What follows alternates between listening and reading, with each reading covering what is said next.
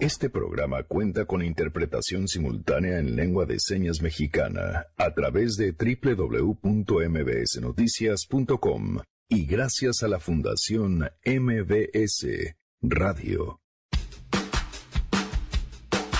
Martes Chairo, edición especial. Ramón Morales no viene solo. El tema de hoy, por supuesto, el feminismo, lo que está sucediendo en la Ciudad de México y las reacciones del gobierno capitalino a lo que ha sucedido últimamente. La violencia contra las mujeres, niñas y niños es inadmisible y inaceptable. Violenta nuestra vida, nuestra libertad y nuestro proyecto de vida. En este gobierno no estoy dispuesta a tolerarla. Además, Guille Gómora nos pondrá en contexto sobre los reacomodos políticos rumbo al primer informe de gobierno. La efervescencia política y social domina el escenario nacional.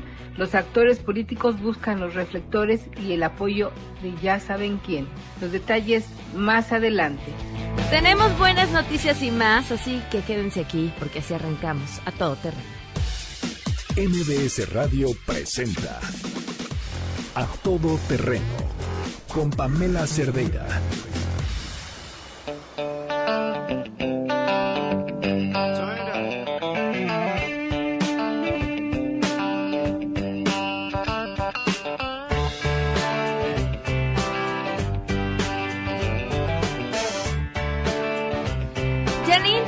Buenas tardes. Hola Pam, muy buenas tardes. Buenas tardes a todos. ¿Qué estamos escuchando? Hoy estamos escuchando esto que se llama Sweet Home Alabama. Entonces, pues hay que ponernos rockerones más alegres. Me parece muy bien. Propuestas arroba MB. Así es. Gracias. Gracias.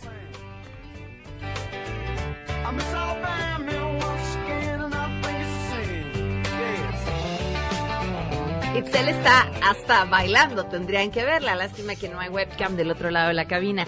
Gracias por acompañarnos en este martes 20 de agosto del 2019. Soy Pamela Cerdeira, el teléfono en cabina 5166125, el número de WhatsApp 5533329585. Tenemos una lista de difusión donde, por supuesto, les deseo los buenos días todas las mañanas y además les mando la información que vamos a tener en el programa. Y tenemos de pronto regalos para la gente que está en la lista de difusión. Así que si quieren ser parte, manden un mensaje de WhatsApp con su nombre y que quieren ser parte de la lista. El nombre es importante porque en este espacio creemos que ustedes son personas con nombre y apellido y cuando nos gusta referirnos a ustedes, pues les decimos por su nombre y así sabemos con quién estamos hablando, cuál es su historia, en que si podemos ayudarles en algo o no, si traen algo ahí atorado por la vida. Por eso, por eso es que les pedimos el nombre si quieren ser parte de la lista de difusión. Bueno, además en eh, Twitter Instagram y Facebook me encuentran como Pam Cerdera y estoy al tanto de sus comentarios. Noé Romero en la interpretación de lengua de señas. Lo pueden seguir y ver a través de www.mbsnoticias.com. Entre lo que se habló con la jefa de gobierno, entre lo que se busca, está el tema de la alerta de género, declarar alerta de género en la Ciudad de México no es un tema nuevo. Desde que Miguel Ángel Mancera estaba en el poder, es algo que ya se estaba analizando, pero tiene todo un procedimiento para que así suceda.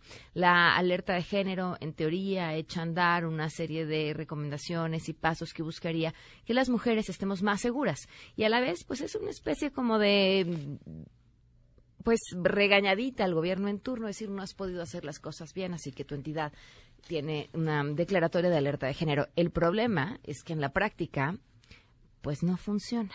Pero ahí está la discusión y Adrián Jiménez tiene la información. Te escuchamos, Adrián, buenas tardes.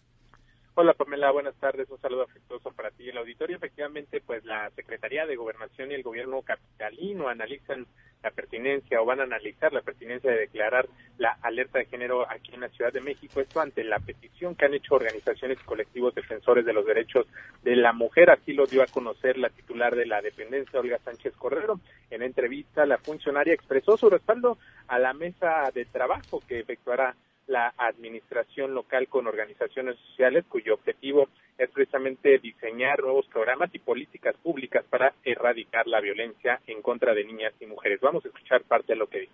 Es lo que estamos viendo, él y yo estamos platicando hace un momento, vamos a sentarnos a, platicar conjuntamente sobre lo que va a ser esta política pública del gobierno de la Ciudad de México en relación a la violencia. Pues mira, por primera vez eh, abre un espacio de diálogo abierto, una mesa en donde todos y todas van a concurrir para ver cuál va a ser la estrategia más eficiente. Pamela Auditorio, comentar que la responsable de la política interna del país adelantó que el próximo 30 de agosto en Escobedo será presentada la Estrategia Nacional de Refugios para contener la violencia de género, la cual dijo se busca implementar en todos los municipios del país. Así lo dijo, escuchemos. Queremos llevarlos a todos los municipios del país porque los municipios es la, digamos, la autoridad más cercana a la población y sobre todo estos refugios tienen que estar en zonas eh, no accesibles para el agresor, sobre todo eso. Y van a consistir en una serie de, eh, hasta obviamente tener a las mujeres protegidas con sus familias dentro de estos refugios y darles, y darles sobre todo asesorías de carácter legal, pero también de salud y otras tantas empleo, por ejemplo, capacitarlas para salir adelante. La titular de la Secretaría de Gobernación agregó que la violencia de género en muchas ocasiones dijo no es producto del crimen organizado, consideró que la violencia intrafamiliar es parte de esta violencia de género, como también se genera a partir de este estereotipo y dijo pues se tiene que decir un estereotipo patriarcal y machista es un tema cultural pues que se tiene que remontar. Es la información que les tengo, Pamela. Bueno, gracias Adrián, muy buenas tardes. Hola, buenas tardes. Digo, eh, yo creo que es importante aquí eh, decirlo y precisar, los refugios, esos que trabajan sí con recursos del gobierno, pero a través de la sociedad civil, hacen todo eso que dijo Olga Sánchez Cordero. O sea, muchos de ellos, eh, el, lugar en donde se encuentran, no cualquiera puede saber en dónde están por justamente temas de seguridad y para que no esté accesible a los agresores. Las mujeres van con sus hijos y con sus familias y les otorgan un cuarto en donde están las mujeres con sus hijos, tienen asesoría psicológica, las mujeres y los menores tienen asesoría legal y hacen todo lo posible por encontrarles que una vez que hayan pasado el lapso de tiempo que deben estar en el refugio puedan salir y tener un trabajo que les permita llevar a cabo una vida independiente y no regresar con su agresor quien las puso ahí en primer lugar. Perdijo. Nada más para comentarlo, tenemos buenas noticias.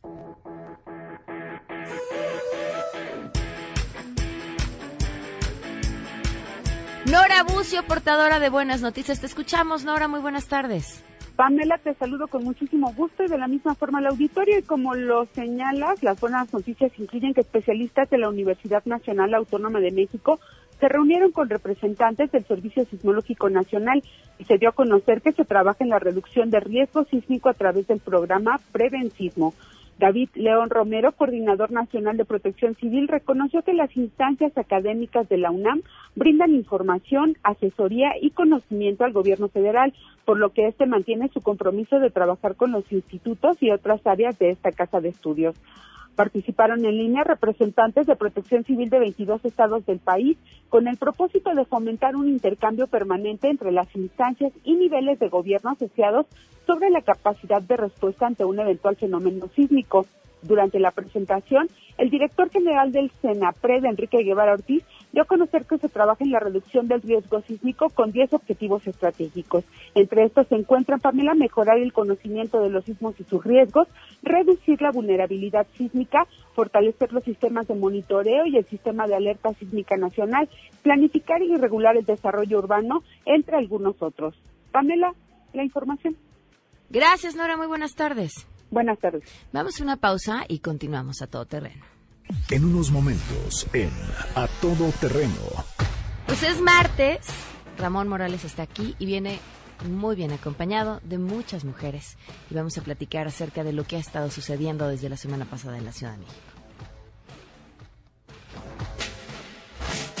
Regresamos a Todo Terreno. A todo terreno con Pamela Cerdeira. Continuamos. Guillermina Gómora en contexto. A todo terreno.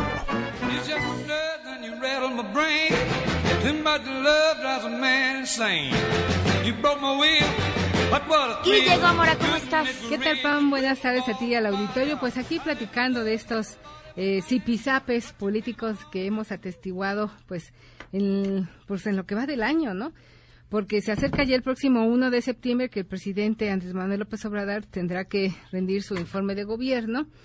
Y me parece que en este contexto hemos visto cómo las eh, presiones políticas, sociales, pues se han venido eh, eh, presentando en los últimos días. Vamos a lo que toca en la parte política, la más reciente, el día de ayer, el, la elección del presidente de la mesa directiva para el nuevo eh, periodo ordinario de sesiones. Que eso sí está de chisme de lavadero. Cuéntanos bien, ponnos en contexto claro, ¿Qué Pues mira, esto fue como lo que vimos hace unos días, una venganza. Fue una cobro, un cobro de facturas por parte de Ricardo Monreal. Recordemos que Morena, igual que está eh, integrada por muchos exmilitantes del PRD, que su ADN pues son las famosas tribus. Aquí pues tenemos la tribu de Ricardo Monreal, tenemos la tribu de Martí Batres y los que se sumen a estas tribus. Entonces, para irnos un poco en contexto y, y por qué se dio esto el día de ayer, es que Justo hace un año, cuando se estaba para elegir al presidente de la mesa directiva, Monreal traía como gallo a Cristóbal Arias, este michoacano muy cercano a Cuauhtémoc Cárdenas hace años, y que era la propuesta de Ricardo Monreal, pero no se la permitieron pasar. Martí Batres movió sus canicas, movió sus fichas y logró el apoyo de eh, Jacob Poletsky, la dirigente de Morena, para hacerse de la presidencia de la mesa directiva. Entonces, pues ahí se le quedó, ¿no? Dijo, bueno, ok, vas, no voy a entrar en polémica, te quedas un año, pero al año siguiente, pues yo pongo a quien yo, pues, yo, quiera, ¿no? Y a eso fue lo que sucedió el día de ayer. Le pasaron a Martí Batres la factura. Nunca ha habido una buena relación. Martí Batres pertenece a la tribu también de Claudia Sheinbaum, la jefa de gobierno. Entonces, recordemos también que Sheinbaum le ganó la batalla a Ricardo Monreal por la jefatura de gobierno en la Ciudad de México. Entonces, como verás, esta suma de factores, pues ayer hicieron explosión y dinamitaron a Martí Batres, que pretendía reelegirse al frente de la mesa directiva en la Cámara de Senadores. Ahora no está, hace un berrinche, pero lo más penoso de todo esto es la forma en que ventilan sus diferencias políticas. Ayer Martí Batres me parece que es un hombre inteligente, pero se condujo con el hígado. Ventilando cómo es que había llegado Monreal a hacerse de la curul en la Cámara de Senadores, eh, ventilando otras situaciones que no debiera ser porque son la bancada mayoritaria en el Congreso, son el partido en el poder y no tendrían por qué haber dado el espectáculo que dieron el día de ayer. Ya veremos qué sucede ahora en la Cámara de Diputados, donde Porfirio Muñoz Ledo dice, bueno, si no me quedo yo, pues voy a seguir dando chin, pónganlo ustedes ahí, porque pues ya saben cómo soy, ¿no? O sea, un poco amagando de o me quedo yo en la mesa directiva o si no me lo dejan, pues también voy a hacer pues ahí algún espectáculo y todavía resultaría más penoso y vergonzoso lo que haría Muñoz Ledo por la trayectoria política que le precede, que es un referente en la política nacional porque es un hombre que ha transitado del priismo al perredismo y ahora en Morena. Conoce la historia de este país como ninguno él conoce también los entretelones de la política de este país y lo que hiciera Muñoz Ledo para em, forzar su permanencia al frente de la mesa directiva en la Cámara de Diputados también sería muy penoso. Recordemos también ahí que está Dolores Padierna, que presentó una iniciativa para reformar algunos artículos de la ley orgánica de, que rige a la Cámara de Diputados, porque ellos pretenden, a través de estas modificaciones, tener el control de los órganos eh, directivos de la Cámara los tres años que dure eh, su legislatura. Cosa que me parece que tampoco debería ser, porque para eso hay esta pluralidad que nos representa en la Cámara de Diputados con los, las siete fuerzas políticas. Aferrarse de tal forma al hueso eh, solo los exhibe, como diría el presidente esta mañana, es ir eh, por el poder, solo por tener el poder y sin dar resultados. Entonces me, parece que lo que está sucediendo eh, nos daría la pauta de lo que vendría el próximo año, pero también de lo que podríamos esperar hacia el 2021, donde nada más y nada menos habrá eh, 13 eh, gubernaturas en juego. Imagina lo que va a ser el 2020 como preludio de lo que nos espera en el 2021 con estos reacomodos de las fuerzas políticas en el país. Yo siempre he creído que esas divisiones que hacia afuera son sumamente visibles, que el PRD siempre defendía que era lo que los hacía em, grandes, porque entonces había muchas voces y era un grupo plural, es lo que los va a acabar, va a ser su talón de Aquiles. Sí, me parece. Con todo lo que tienen, ¿eh? Sí, con todo lo que hoy tienen, me parece que no les ha quedado claro que son eh, la fuerza en el poder, que lucharon por años para tener ese poder, pero que hoy esta tribalización los lleva a una rivalidad que los confronta y que los debilita. Veamos también cómo está eh, la renovación por la dirigencia de Morena.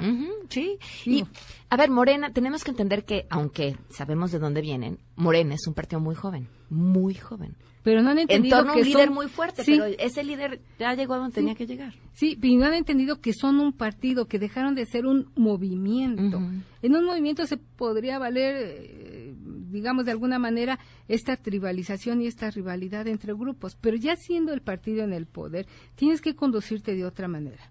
Ayer escuchábamos a Jacob en estos micrófonos en la mesa para todos cómo defenestraba a Ricardo Monreal, que es el coordinador de la bancada en el Senado de su De tu partido. de tu partido, ¿no? Entonces, eh, eh, veramos también cómo va a estar la renovación en Morena, donde pues hay también tres, eh, por lo menos tres tiradores fuertes, que son Jacob Poleski, la actual presidenta que se quiere reelegir, que es Berta Luján, una mujer muy cercana al presidente Andrés Manuel López Obrador, madre de la secretaria del Trabajo, Luisa María Alcalde, y eh, también Mario Delgado, que es el actual coordinador de los diputados en San Lázaro, ¿no?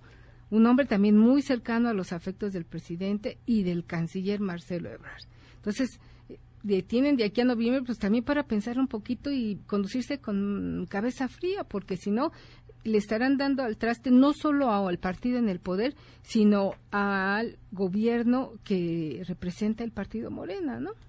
Muy bien, Guille, tu columna. Mi columna pues tiene que ver, insisto, con estos reacomodos políticos y con lo que le viene al PRI. Vimos también, se eligió a un nuevo presidente, también en medio de un escándalo, con un padrón de 6 millones de militantes, donde solo votó casi millón y medio.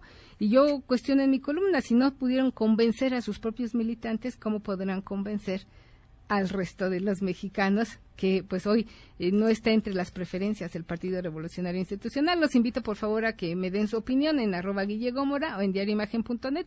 Ahí pueden consultar este dato que he titulado PRI rumbo a la extinción. Ok, muchísimas gracias, Gracias Guille. a ti, Pam. Fer, contrólate. Vamos a... Quiero hablar, ahorita vamos a hablar de otra cosa, pero ahorita vamos a hablar. Vamos a hacer una pausa y volvemos.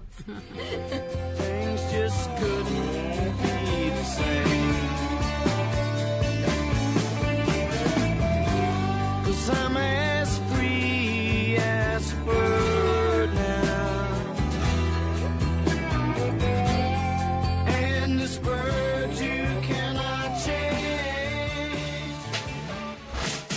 Regresamos a todo terreno. A todo terreno con Pamela Cerdeira. Continuamos. Las histéricas somos lo máximo. Las histéricas somos lo máximo. Extraviadas, boyeristas, seductoras, compulsivas, finas divas arrojadas al diván de Freud y de Lacan.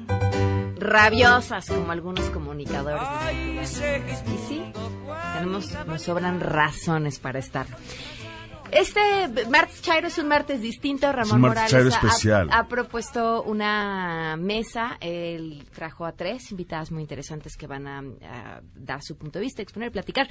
Déjame presento, Ramón Por Morales, a tus invitadas Claro. y entonces ya eh, arrancamos con el tema. Nos acompaña Estefanía Veloz, abogada y feminista. Bienvenida, Estefanía, ¿cómo estás? Muy bien, muchas gracias por la invitación. Michelle Aguilar, secretaria de Promoción Política de la Mujer en el PAN de la Ciudad de México. Bienvenida. Hola Pamela, Ramón, compañeras, mucho gusto a, a tu radio escuchas. Fernanda Vallardo, concejal del PRI en la alcaldía Benito Juárez y se dedica también a capacitar, a dar capacitación política a las mujeres en el PRI. Bienvenida. Muchísimas gracias, Pamela. Gracias, Ramón, por la invitación. Ramón Morales, que ya conocen.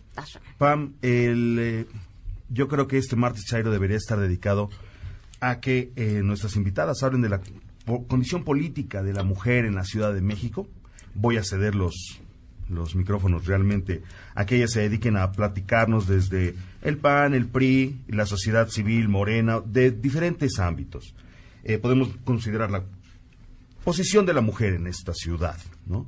Sin embargo, como analista político y sobre todo de comunicación, quiero abonar dos cosas antes de ceder los micrófonos y pre- preguntarles de este tema. Uno, creo que eh, Claudia Sheinbaum hizo campaña basándose en la presunción de que siendo mujer iba a romper el techo de cristal para todas y eso evidentemente no es cierto. El día de hoy acaba de ofrecer una disculpa por decirles que son provocadoras, porque ya se dio cuenta de las encuestas, de que esto va a afectar su popularidad y se está buscando el relumbrón. Consultores políticos, hombres, hombres los tres. Coincidimos en una cadena de televisión que esto era, no podía ser posible la falta de empatía y la falta de, de- participación en la causa feminista que la declaración inicial había tenido. La- el fenómeno mediático que se está generando alrededor del vandalismo es un gran éxito para el movimiento, tan es así que por fin pudieron poner a la mesa al gobierno para que hicieran un proyecto al respecto. Parece que creen que creemos que inventado en dos días va a jalar, pero bueno, vamos a ver qué es lo que sucede. Y sin más ni más, vamos a, permitir que esto sea un espacio para que los colectivos feministas también se, se levanten la mano y vengan a todo terreno. Pamela es una gran, una gran mujer preocupada por este, por este fenómeno. Y bueno, eh, yo creo que a título personal y sin hablar en nombre de ninguna institución para la que yo trabaje en este, en este momento, eh, eh, los actos de vandalismo eran exactamente lo que se tenía que hacer para llamar la atención. Hay veces que como es paradójico, pero la comunicación política es así y es el vandalismo precisamente lo que los ha permitido avanzar de esta manera en las negociaciones. La historia se los reconocerá y mucho apoyo por eso. A lo mejor ahorita no lo comprenden, pero la estación del Metrobús se va a reparar. Eso sí se repara, es un millón Sí, de pesos. ¿no? reparado. No es lo de menos. ¿no? Y, pero las vidas que se están perdiendo y, las, y las armas que se están rompiendo son irreparables. Entonces, este es el momento de participar todas en arroba artes imperiales con, conmigo o en las redes del programa, pues todos los colectivos feministas. Levanten la mano y vengan con nosotros. Y bueno, pues chicas, ¿cómo ven la situación política de la mujer en esta ciudad? Pues para empezar, yo estoy, la verdad, muy preocupada, indignada y sobre todo con miedo. En la Ciudad de México, pues es eh, preocupante todo esto que está sucediendo para nosotras las mujeres. Aquí lo que vemos, como siempre, pues bueno, que la sociedad rebasa al gobierno. Es decir, la jefa de gobierno Claudia siendo mujer y jactándose de que siempre, pues bueno, iba a estar en pro de las mujeres, lo vimos muy claro desde que llegó López Obrador al poder, luego luego se quitaron estancias infantiles, luego luego quitaron presupuesto a las mujeres, entonces esto es algo preocupante y esto hay que decirlo. Realmente Claudia como mujer no nos representa, no nos está apoyando e insisto, tenemos miedo. Aquí también algo importante, pues bueno, que debemos eh, de aclarar es que esto ya merece una alerta de género realmente las cifras son preocupantes. Eh, si me permiten, eh, bueno, decían que ser mujer en México es un deporte extremo. La ONU declaró la violencia de género en México como pandemia. Cada cuatro minutos ocurre una violación sexual en México. Entonces, eh, si eres una mexicana de entre 15 y 45 años de edad, tienes más probabilidades de ser violada o asesinada el 40% de la población de total de las mujeres ha sufrido algún tipo de abuso y el 70% de las violaciones ocurre en un contexto familiar o social. Entonces, de verdad, estamos muy preocupados en Acción Nacional y es por eso, pues bueno, que pedimos eh, eh, de, de manera frontal que se nos den explicaciones y sobre todo que se nos dé esta ayuda que tanto exigen las mujeres. Fer, ¿cómo ves?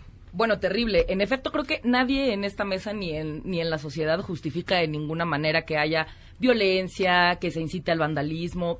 Sin embargo, creo que lo más triste y lo más indignante, sobre todo para las mujeres, es que tengamos que acudir a estas instancias y llegar a estos niveles para que las autoridades nos hagan caso y para que las autoridades verdaderamente puedan sentarse en una mesa, que nos pongan atención y que se, se den cuenta de la enorme problemática que estamos viviendo las mujeres, no solamente en la Ciudad de México, en todo nuestro país. Las cifras que acaba de decir eh, Michelle creo que son verdaderamente reveladoras para todos. Nos damos cuenta de, de, de la dificultad que, que se traduce para que las mujeres podamos vivir de manera digna, de manera segura en nuestro país. Y creo que es lo que tenemos que atacar. A mí me parece que el que haya llegado una mujer al gobierno de la Ciudad de México, para muchos, de alguna manera era esperanzador y pensábamos que el tema de género pues iba a estar bien representado, que íbamos a tener políticas públicas preventivas. Y lo único que estamos viendo aquí no solamente pues fueron malos dichos y malas, malos comunicados, sino además una política reactiva que a nadie de nosotros nos funciona. Veremos si en 30 días verdaderamente se logra generar alguna diferencia versus lo que hoy estamos viviendo, pero la realidad es que hoy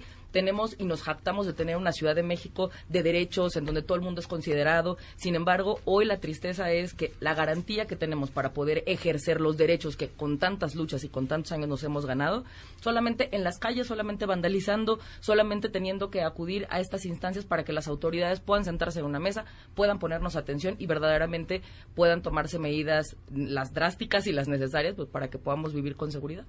Estefanía. A ver, yo empezaría con lo que tú estabas diciendo hace un momento, y era que Claudia había hecho campaña como mujer. Yo no sé, Ramón, tú te dedicas al tema de las campañas políticas. Si recuerdas alguna mujer que no haya hecho campaña con su condición de género, Vale. ni Hillary Clinton. Todas las mujeres, porque es un precedente importante llegar a espacios de poder que no están hechos diseñados para ti. A Entonces ver- Claudia tenía que decir que estaba en esta lucha porque no es mentira, que es amiga Ah, de sí, muchos. hombres. estratégico de competía sí. Claudia, recuerdan los dos? ¿Mande? ¿Contra quién? Contra, Alejandra varias Barrales. mujeres. Contra Alejandra Barrales. En realidad era una era una campaña en donde eh, quien llevaba la minoría era una Claro, mujer. sí, o sea, no era Vázquez Mota Mariana diciendo- Boy también estaba participando. Mariana Boy. Y otra, otra mujer de... La de Nueva Alianza. Era una competencia entre mujeres. Sí, o sea, no. Purificación. Ahí yo creo que el tema de- de que hizo campaña siendo mujer, pues basta con que se pare para que sepamos que es mujer, ¿no? Ya en la grabación Yo verás que no- no dije las cosas así, pero sí se basó en una presunción de eso. De que es mujer, pues Sí. sí.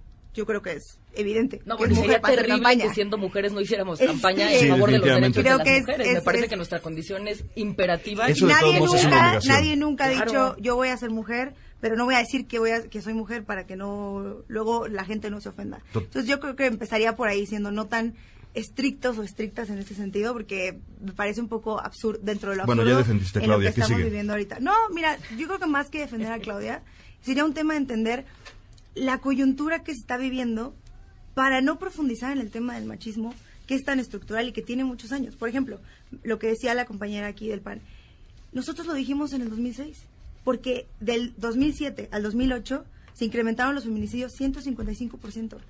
Nosotros tenemos diciendo esto más de 12 años. La alerta de género no lo han querido poner eh, estados como Aguascalientes, Guanajuato, Tamaulipas, Jalisco, Puebla y Baja California. ¿Qué tienen en común todos esos estados? Todos esos estados son panistas. Y no me refiero tanto al partido, sino que son estados conservadores. Entonces yo creo que si los, pa- los panistas están utilizando la coyuntura ahorita para hacer este tipo de, de nombramientos, que se- está bien, me parece que está bien que por primera vez entiendan que las mujeres sí tenemos derechos, porque el Yunque mucho tiempo nos negó como personas, eh, de segunda clase sí nos reconocían, empiecen por los estados que tienen años gobernando. Esa es la diferencia. A mí me tocó ir a las pláticas que hubo con varios colectivos. Yo pertenezco a un colectivo y tengo muchas amigas en colectivos. Y terminamos con esto, que es un- una propuesta. Que al final hubo muchas instituciones que estuvieron ahí, estuvo la Secretaría de Mujeres. Yo soy de Baja California. En mi vida me hubiera imaginado que el gobernador nos abriera siquiera la puerta. Que la Secretaría de Mujeres, si es que hay, porque yo no sé quién es, en Baja California, nos recibiera. Hay un problema en México de violencia que atraviesa todo. Es la brecha salarial, es el tema del acceso, no el acceso libre al aborto, es el tema de estarnos violentando, de que no podemos acceder a un sistema de justicia para las mujeres. Es algo que tiene muchos años. Que estemos pensando en maquillarlo en un tema de ahorita, en un tema que se vive en la Ciudad de México cuando ni siquiera es la ciudad con más violencia, nos está impidiendo profundizar en el problema de los feminicidios. No nos pensemos en lo que dice este Claudia, foro en lo que precisamente dice- para, para profundizar en eso. Verdaderamente. ¿Para Claro, qué hablar, pero de, no ¿para qué hablar de lo que hace o no hace el PAN? pero no lo si este podemos es el hacer- momento para, Mira, para ponerlo pero en no la lo mesa. podemos hacer a partir del lenguaje. Pasa en Francia, por ejemplo. El presidente es muy feminista y habla todo el tiempo del feminismo. Su feminismo, y como lo dice y como tiene contento al resto del mundo, no se refleja en sus políticas públicas y las mujeres se siguen muriendo del aborto. Es la realidad. O sea, entonces, el discurso suena muy bonito. Yo sé que al, está a la liberal, les gusta lo políticamente correcto. Pero entonces si no coincide con lo que co- con lo que dijo Michelle, o sea, es decir, sí iban a íbamos a tener mejores con- no no no íbamos a tener mejores condiciones y las políticas de entrada del gobierno federal no han sido a favor de las mujeres. Es que aquí son Claro, las la ley de paridad. Aquí lo preocupante es que con este poco tiempo que lleva gobernando Morena, ha incrementado realmente 310% el número de violencia a las mujeres. Entonces, esto es preocupante. porque Recordemos que siempre, eh, bueno, el ahora presidente López Obrador, siempre, que, cua- eh, ¿qué pasaba? Cuando no estaba en el gobierno, que decía la mafia del poder y decía que era culpa de los eh, gobiernos en turno. Ahora que él gobierna, que dice, ah, pues es que fue culpa por, de los gobiernos, entonces no quiere, eh, pues realmente él tomar posición de su cargo, No no, quiere realmente, pues bueno, decir pues que todo lo que esté ocu- ocurriendo ya le corresponde a él. Entonces aquí sí debemos de ser bien claros. Y tan sí que en, Acción Nacional estamos preocupados que, pues bueno, apenas el día de ayer nuestro presidente del partido en la Ciudad de México, Andrés Ataide, hemos estado trabajando en conjunto. Y ayer fuimos, de hecho, pues bueno, a la Comisión de, de Derechos Humanos para presentar pues una queja con el diputado Dorif también eh, por la ineficiencia en la actuación de la responsabilidad de seguridad en las marchas de las mujeres el pasado viernes. Entonces, en Acción Nacional realmente sí estamos preocupados ¿Tú, por tú esta crees situación. que tendría que haber que haber tenido policías controlando la marcha? No, no, no. Más bien que protección, que no. Más bien una protección ¿Cómo? a las mujeres. ¿Cómo? Porque la verdad es que al final... Te, te lo pregunto porque es una... O sea, de verdad, tengo la duda. Creo que es una marcha en la que no tendría que haber tenido policías, por obvias razones. ¿Cómo para, proteges a para esas brindar mujeres? una seguridad, porque es muy importante para Acción Nacional la, pues el respeto a la eminente ¿Pero lo hubieras dignidad de la con persona humana. Protección, probablemente lo que comentábamos, con mujeres, pero que sí protegieran eh, la, la seguridad y la integridad de estas mujeres. Lo que decimos en Acción Nacional es que las marchas de mujeres es una causa noble, una causa justa y es urgente poner sobre la mesa esta situación. Cosa que, insisto, ya sobrepasó a el gobierno de Claudia, al gobierno de AMLO. Entonces no podemos permitir esto de, realmente. Yo creo que los gobiernos ya tienen que empezar a hacerse cargo de verdad, porque Claro, ya es claro. inaguantable el seguir diciendo que vamos llegando y entonces fueron los gobiernos anteriores. Claro. Sin duda, y aquí asumimos nuestra culpa, sin duda por muchos años este tema se ha dejado de lado y la verdad es que nadie le ha entrado. Pero a ver, hoy ya tenemos un nuevo gobierno federal, hoy hay un nuevo gobierno en la Ciudad de México que está por cumplir un año, también que no se nos olvide, no llevan 15 minutos, que está por cumplir un año, que siempre se ha pronunciado teóricamente en favor de los derechos humanos, en favor del respeto, a- en favor de las mujeres. Y la verdad es que no hemos visto más que unos buenos discursos. No hemos visto más que... Acciones, nada. Poder cambiar un instituto de las mujeres a secretaría, que yo no he visto enormes pronunciamientos al respecto, ni la verdad eh, la generación de políticas públicas que verdaderamente ayuden a las mujeres. Hemos visto algunas otras políticas que a mí me parecen pues una eh, de, repente falta de, de- de cosas que hacer, como el tema de los uniformes, eh, en, fin, o sea, en vez de entrarle de lleno y en vez de entrarle en materia que es a las mujeres nos violan, a las mujeres nos asesinan, a las mujeres nos violentan en la calle, ¿cómo le hacemos para que los servidores públicos, los policías estén capacitados, para que los servicios urbanos Se te funcionen? vieran los policías. güey. Exactamente. Ya llegamos al fondo. En ¿no? vez de entrarle a esos temas, No sé entonces si se les olvidó estamos... Atenco que fue hace un rato. Es que otra vez, dejemos de justificarnos es con el pasado. está Está muy bien y qué bueno, a ver, Es- qué bueno que tú lo traes a la mesa. Hoy que ustedes son gobierno, ¿cuáles son las acciones que están tomando para que esto no se repita? Es imposible seguir pensando que estos son los mecanismos de exigencia que tenemos las mujeres para que nuestros derechos sean respetados. A mí me encantan los discursos de partido porque siempre son cuadrados y Estás memorizados. a punto de empezar y- ¿eh? No, no, no. No, la verdad es que no, porque yo me dedico Date, al tema de género date, durante mucho date. tiempo. No, no, no, yo me dedico al tema de género, es la realidad. Em, yo creo que en temas de, de entender cómo funciona la violencia de las mujeres de parte de los policías y no pensar en el trasfondo, que es lo que decimos, la, la verdad es que en las políticas públicas se cree que las cosas se hacen en el vapor y que no se tiene que consultar a las personas que se dedican a eso y que las cosas pasan en un año, que las cosas pasan en seis meses. El tema del feminicidio es tan profundo que habría que sentarnos a planear y a pensar cómo funciona la inseguridad en México. Claro que ha aumentado los feminicidios y la violencia contra las mujeres, como ha aumentado la violencia en general. Es un tema que viene desde la guerra contra el narco, que habría que decir que lo dijo Amnistía, lo dijo la ONU, lo dijo la Comisión Internacional de Derechos Humanos. Es una guerra que está violentando a las mujeres y no está pasando nada. Entonces venimos aquí 18 años después y no sabemos qué onda. Entonces yo creo que el tema es ponernos a pensar cómo vamos a tratar de empezar a restaurar el daño. Yo menciono lo de Atenco porque uno de los casos más grandes que tenemos de policías que violaron personas es el de Atenco. Y no hay una sola carpeta de investigación abierta todavía.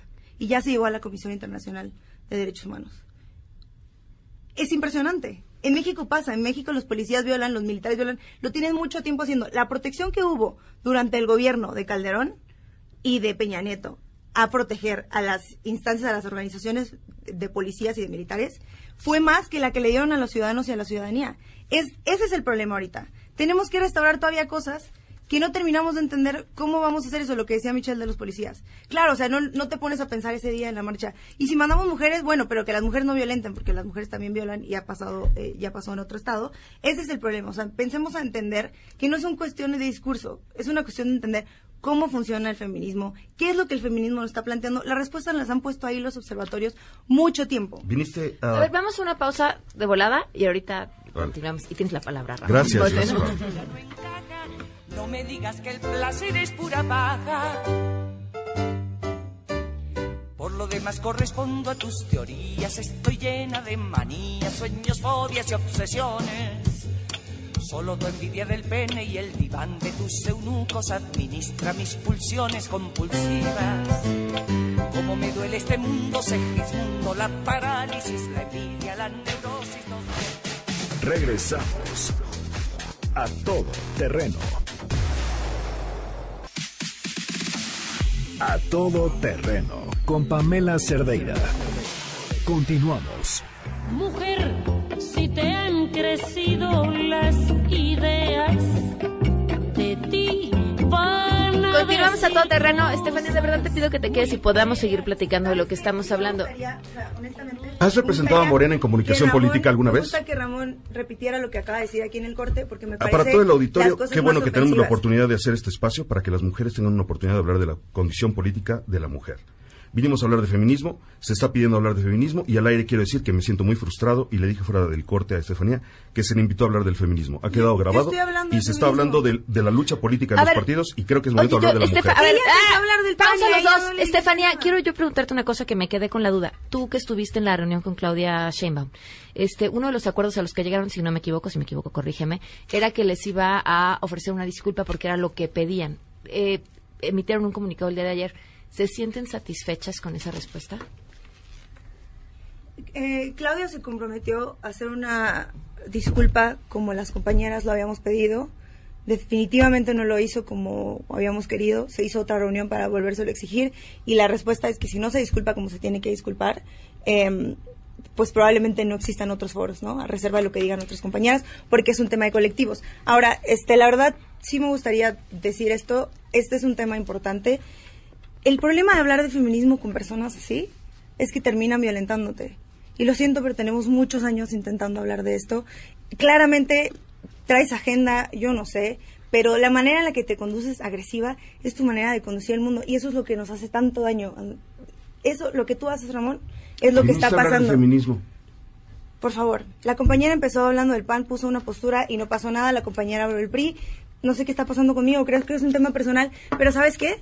Voy a mover el video que hiciste me parece una súper grosería. Totalmente. Eres un gran macho, ojalá el mundo se dé cuenta que el problema que tenemos y por qué marchamos es por gente como tú. Por supuesto, claro. Muchas Yo sé que es necesario. espacio. No, no hubo argumentos en esta mesa. Yo quiero incluir una frase de Martin Luther King, una frase de Martin Luther King que va a ayudar mucho al éxito de este movimiento en esta ciudad, porque yo sé que es muy fácil venir a dividir, yo sé que es muy fácil venir a decir este tipo de cosas para darle como la culpa al otro, pero Martin Luther King decía que la no violencia es un arma justa y poderosa, corta pero no hiere, y ennoblece al quien la porta. La no violencia es una espada que cura. Y yo creo que debemos de aprender de este movimiento histórico para recordar que no se trata de la polarización, sino de la unión. Y en este momento, M- Marta Chairo, yo me siento sinceramente muy orgulloso de poder hablar acerca del sueño que mi mamá tenía cuando me educó, de convertirme en un hombre consciente y participativo y hacer que las mujeres pudieran llegar a la presidencia de México, a gobernar la Ciudad de México, a la Secretaría de Gobernación. Yo creo que Olga Sánchez Cordero también tiene una oportunidad de hacer un estudio de conciencia de hacia dónde se está llevando la política en el momento en que lo lograron, ¿no? O sea, el pueblo entero se abalanzó para votar por ellos, para darles la oportunidad y los espacios para hacer una diferencia. Y estamos en deuda, pero independientemente del gobierno, o sea, la cultura mexicana. Tengo una amiga que se llama Masha Soboleva, que me regaló su opinión, ella es rusa. Le preguntaba acerca de la condición política de la mujer en Rusia y ella se dedica a la unión cultural de, Rusia y México. Y Masha me decía, es que la mujer, por la Segunda Guerra Mundial, siempre tuvo un aparato alrededor de protegerla y de educarla. La mujer puede tomar los roles que quiera. Obviamente es una cultura muy conservadora y obviamente hay muchas violaciones de derechos humanos, pero tantas bajas en la Segunda Guerra Mundial le dieron a la mujer un espacio especial. Y yo creo que si el presidente López Obrador quiere hacer esta transformación en el pueblo que propuso, necesita la mujer para remar. Necesita la mujer que es la madre de familia, que es la diputada, es la senadora, es la mujer que está en las posiciones de gobierno y estamos en deuda, o sea, todos. El machismo se transmite de mujer a mujer, de hombre en hombre. Todos necesitamos combatir este tipo de actitudes, sobre todo de la polarización, y trabajar por esto. Perdonen, Y aquí la verdad, digo, no estamos hablando al vapor. Recordemos, insisto, que también, pues bueno, López Obrador, ¿cuántos años quiso llegar a la presidencia? Por fin llega y no sabe qué hacer. Luego otra otra situación. Claudia, la jefa de gobierno, también recordemos que fue, eh, bueno, delegada en ese entonces de Tlalpan y, eh, pues bueno, cómo no sabía el tema de género, cómo no sabía implementar acciones eh, en pro a las mujeres. Entonces, ¿de qué sirvió que fuera jefa de gobierno? ¿De qué sirvió, pues bueno, todo este tiempo que había trabajado eh, a favor su- supuestamente de las mujeres? Entonces, aquí se ve muy claro cómo, pues realmente las promesas, es un gobierno que no tiene ni pies ni cabeza, para empezar. Otra, eh, lo vemos muy claro. Había comentado Claudia que iba a invertir 3 millones de pesos los primeros tres años para la seguridad, para patrullas, para policías, todo eso. Después arrepiente y comenta que no, que no estaba a favor de la Guardia Nacional-. Ahora, con todo esto, insisto, que está rebasando al gobierno, ahora sí ya dice que está de acuerdo con la Guardia Nacional, lo que comentaba la compañera.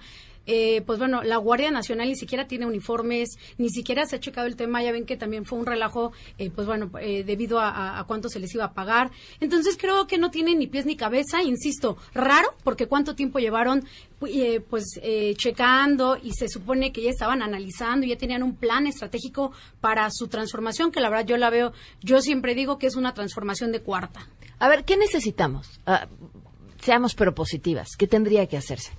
A ver, yo, yo de entrada te diría, eh, en efecto, coincidir un poco con lo que dice Michelle. A ver, a mí me parece increíble que 18 años pretendiendo llegar al poder y llegar y finalmente no tener una estrategia clara para poder atacar este problema, pues eh, eh, para todos nosotros debiera, debiera ser un tema de sorpresa. Y que la única razón con la que busquen cambiar las condiciones que estamos, con las que estamos viviendo las mujeres en, en términos de seguridad sea la Guardia Nacional y sea militarizando al país, pues me parece que, Claro. que, que no es no es la razón adecuada y con la que va a funcionar y con las que las cosas van a cambiar. A mí me parece que tendríamos que entrarle de fondo al tema. Lo primero que necesitamos es Insisto, porque además nos dedicamos a esto, un tema de capacitación. Me parece que sí es indispensable que podamos, eh, con las fuerzas de seguridad, poder entrarle al tema, al tema de género, que puedan estar capacitados, que aquellas personas que brindan también eh, justicia en nuestro país, pues puedan estar muy claros de lo que significa la violencia de género, cómo le hacemos para poder proteger a las mujeres, que las personas que teóricamente son las que nos cuidan no nos violen, ¿no? Y- y, a razón de todo esto es que surgen las marchas y que surge este hartazgo de parte de todas las mujeres. Entonces creo que tenemos que empezar a cambiar las instituciones con las que hoy se gobierna en nuestro país, con las que se está gobernando en la Ciudad de México y poder hacer que la gente, las mujeres y los hombres, seamos mucho más sensibles a, a este hartazgo que tenemos todas las mujeres de las condiciones con las que se vive. Yo creo, si me permites contestar tu pregunta, Pamela, yo creo que la clave de lo que necesita el movimiento feminista en el mundo es a los hombres. Y yo creo que en una parte... Ah, del- caray. sí, el, el movimiento... Ah, He- ah, caray, El movimiento He4C, el movimiento He4C trata precisamente de eso. Yo creo que los invito mucho a todos a ver el discurso de Emma Watson, He4C, que nos habla de que nosotros pues también tenemos algo en, en riesgo cuando vivimos en una sociedad en la cual pues el hombre no está invitado a proteger a la mujer. O sea, la paradoja de que yo soy hijo de una feminista y no puedo ser feminista. O sea, soy clasificado como macho, en- o sea, en, en- en friega, ¿no? Ramón, no se nos puede olvidar que son la mitad de la necesita es la población. inclusión, Claro, claro. la inclusión de hombres y mujeres en un movimiento del que depende la supervivencia de la humanidad. Sí. O sea, así de claro. O sea, el barómetro para medir el avance de una sociedad en el mundo es la condición de sus mujeres. Y en México tenemos que admitirlo los hombres. O sea, si nosotros tenemos hijas y sentimos que estamos en problemas, tenemos que participar para que entonces todo cambie. ¿No? Les agradezco muchísimo que hayan estado aquí. Michelle, muchísimas gracias. Gracias, Pamela. Gracias, Ramón. Gracias a todos eh, tus radioescuchas. Gracias, Fernanda. Al contrario, gracias. No se nos olvide, nueve mujeres en México son asesinadas al día. Las mujeres estamos hartas de la indiferencia y del hartazgo de las autoridades, así que todas unidas y a seguir trabajando. Ramón, gracias por, Gracias. Pam, y un saludo para todas las mujeres que están participando en esta causa, a los que no y a los hombres. Gracias por escuchar este Marta Charo. Posdata nada más, Claudia, jefa de gobierno, si no puedes, entonces renuncia. Sheila, ¿qué se está cocinando esta tarde? Pam, buenas tardes a ti y al auditorio. Pues estamos a la espera de que se actualicen las cifras de los delitos. Eh, el Secretario Ejecutivo del Sistema Nacional de Seguridad Pública, los días 20 de cada mes, tiene que hacer esta actualización. Estaremos, por supuesto, muy pendientes del tema de feminicidios, cómo se movió este último mes. Y bueno, por otro lado, en la Cámara de Diputados, ahora justamente se lleva a cabo una mesa de dictaminación sobre la alerta de género. Están participando, obviamente, legisladoras y también especialistas en el tema. Muy bien, gracias. Gracias. Nos vamos, se quedan en mesa para todos. Adiós.